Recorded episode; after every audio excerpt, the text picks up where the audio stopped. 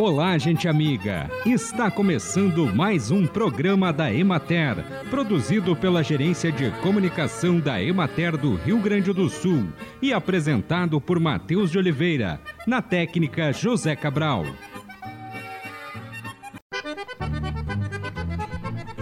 Tanto para prevenir como para tratar a constipação intestinal, é preciso aumentar a frequência e a quantidade de ingestão de alimentos que são fontes de fibras. As fibras alimentares são a parte dos alimentos vegetais que resistem à digestão. Elas se dividem conforme sua solubilidade em água, em fibras solúveis e fibras insolúveis, sendo ambas importantes para evitar a constipação. As fibras insolúveis aumentam o volume do bolo fecal, reduzem o tempo de trânsito no intestino grosso e tornam a eliminação mais rápida e fácil. As fibras solúveis ficam mais tempo no estômago e proporcionam melhor digestão de alguns alimentos, como os açúcares e as gorduras. Além disso, as fibras solúveis aumentam a viscosidade do conteúdo intestinal, auxiliando também na regularização do funcionamento do intestino.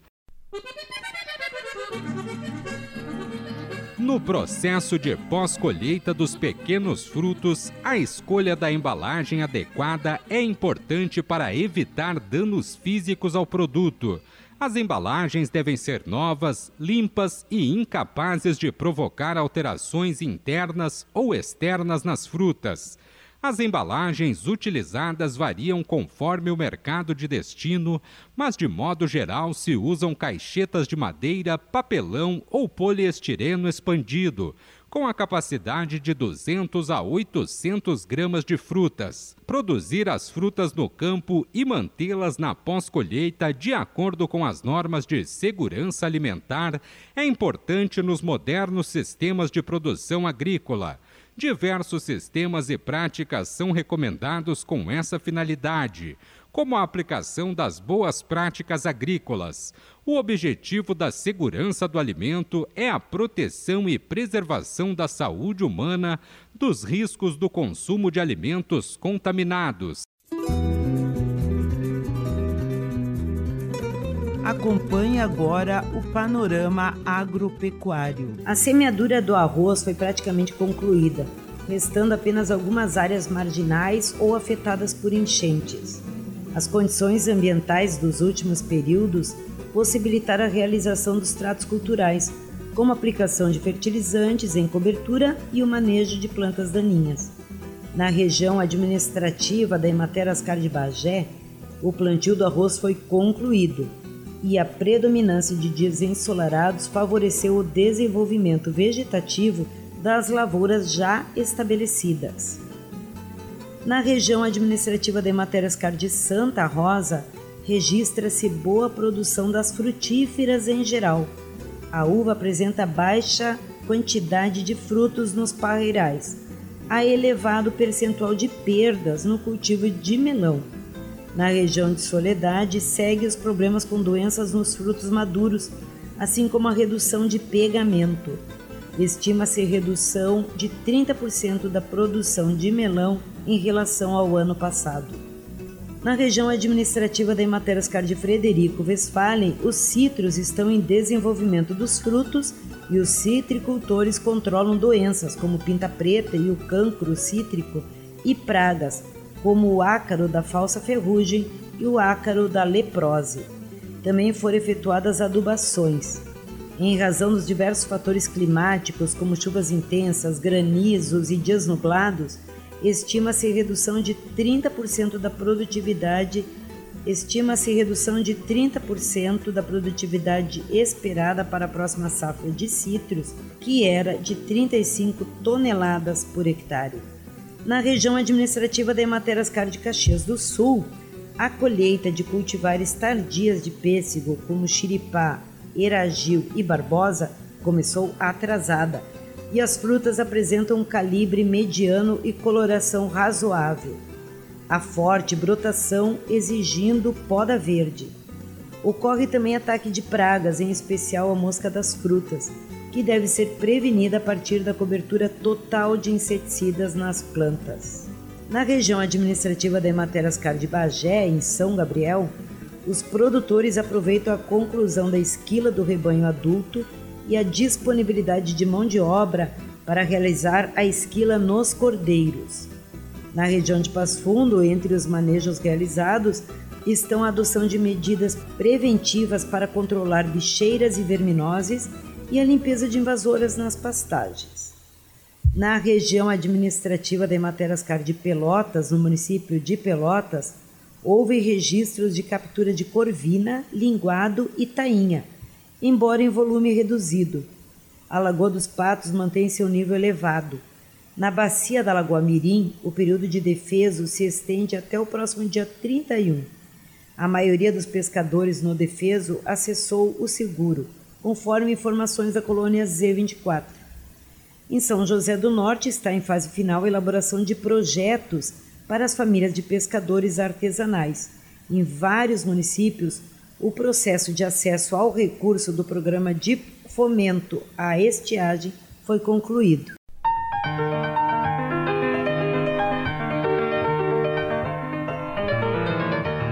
Debater a relação entre o manejo do solo e o aumento da produtividade de silagem de milho. Este foi o objetivo central do 17º Fórum Tecnológico do Leite de Teutônia que contou com duas palestras ministradas pelo engenheiro agrônomo e professor da Universidade Federal do Rio Grande do Sul, Micael Mazurana, e pela engenheira agrônoma e produtora de leite de Roca Salles, Letícia Conzati Petinini, que relatou sua experiência com o manejo adequado do solo e rotação de culturas. Olá, eu me chamo Letícia Conzati Piscinini. Nós estamos na Igreja Piscinini. A Igreja Piscinini se situa em Roca Salles, é, aqui no Vale Taquari, é, e nós estamos numa altitude de uns 55 metros, mais ou menos. Aqui na granja nós somos em sete colaboradores, são 30 hectares próprios entre áreas cultiváveis, é, benfeitorias, APPs, né, as áreas de reserva legal, e nesses 30 hectares, então, a gente arrenda mais uma, uma quantidade de áreas. Então, a nossa área plantada total é de 37 hectares, que a gente usa basicamente para a produção de forragem, então, para a alimentação do, do, nosso rebanho. Hoje é, são 74 vacas em lactação é, e mais em torno de 80, 81 animais na fase de recria, né, entre terneiras e novilhas. E a nossa projeção é de crescimento, né? Então, até o fim do ano a gente vai estar tá crescendo com um rebanho leiteiro em produção, né, em lactação. Eu sou engenheira agrônoma, eu sou é, formada pela URGS, onde lá também eu fiz o meu mestrado em ciência do solo. E durante a minha graduação, mais precisamente no fim da, da graduação, eu percebi que existia um gargalo bastante grande na nossa região, né? Sendo que a gente tem solos bastante férteis e que justamente por isso eles acabam tolerando bastante bastante desaforo, né? Bastante erros aí que a gente acaba acaba cometendo porque é, a gente se obriga a cultivar eles pelo tamanho limitado de áreas que a gente tem em nossas propriedades, né? E aí é, eu percebi que a gente precisava buscar algumas formas de fazer um cultivo mais conservacionista do solo, pensando principalmente no cultivo do milho silagem.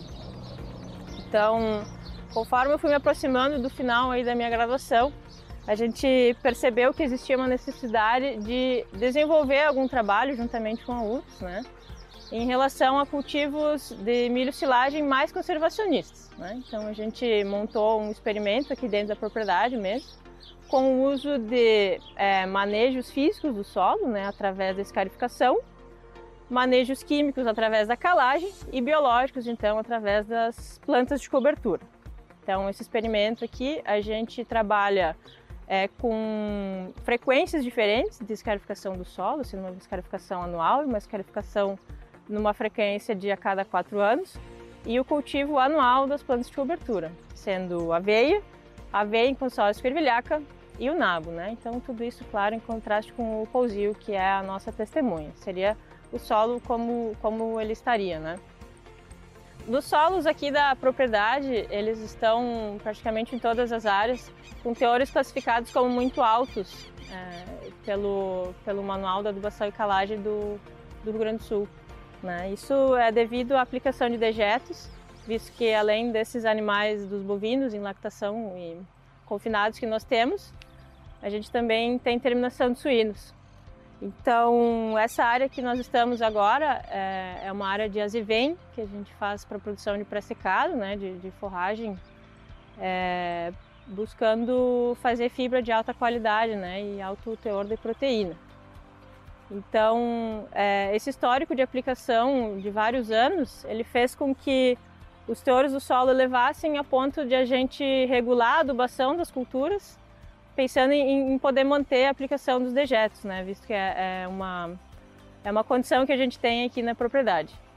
Então, esse, essa área aqui, a gente já está no terceiro ano de pré-secado e desde que a gente começou com o cultivo do azevém para fazer é, os fardos, né? A gente tem feito pré-secado em bolas aqui.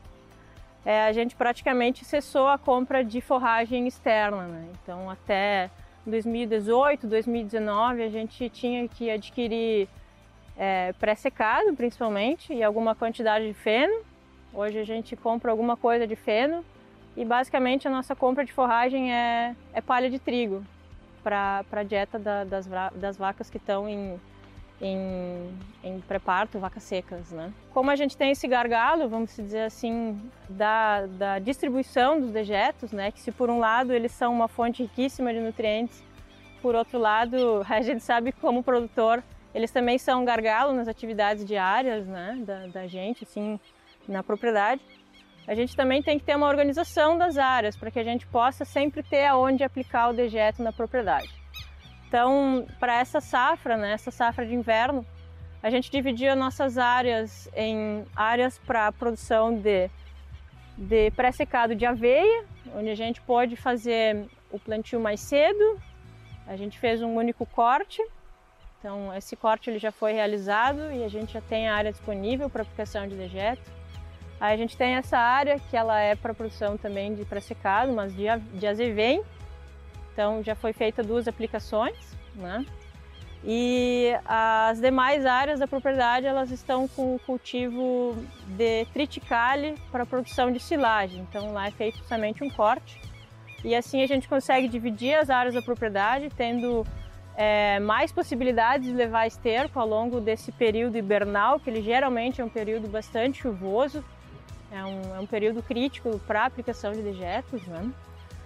E com o restante das áreas, então, que acaba sendo é, pouca quantidade de área, a gente faz o uso das plantas de cobertura, para que nenhuma área da propriedade fique sem a cobertura do solo, né? visando diminuir aí o impacto da gota da chuva, diminuir a erosão, a perda de nutrientes, perda de matéria orgânica, né?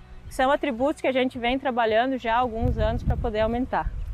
Bem, então, a partir de 2018, através das análises de solo que a gente foi realizando, né, nós percebemos que esses teores muito altos aí de fósforo, potássio, cálcio e magnésio, e os nossos teores de matéria orgânica que já não eram muito altos, né, em torno de 2 aí por aí, né, 2%, é, eles nos mostravam que esse solo aqui ele teria uma grande resposta na adubação nitrogenada, né? Então, é, a partir disso a gente sem esquecer da adubação orgânica, visto que a gente tem esse, esse gargalo dos dejetos que devem ser aplicados nas áreas, né, que a gente precisa aplicar eles. A gente é, fez a, a, a, regulação da adubação, buscando esse complemento da, da adubação nitrogenada, através do uso de ureia. Todas elas vão estar procurando esse nitrogênio com a mesma, a mesma força, né? Então a gente tem que estar buscando sempre adicionar mais nitrogênio para que a gente reduza a competição entre as safras, né? visto que todas elas vão estar requerendo esse nitrogênio que está no solo. É, mesmo na lavoura de milho, até aí o ano 2018, a gente costumava utilizar de 5 a 6 sacos de adubo na linha, né?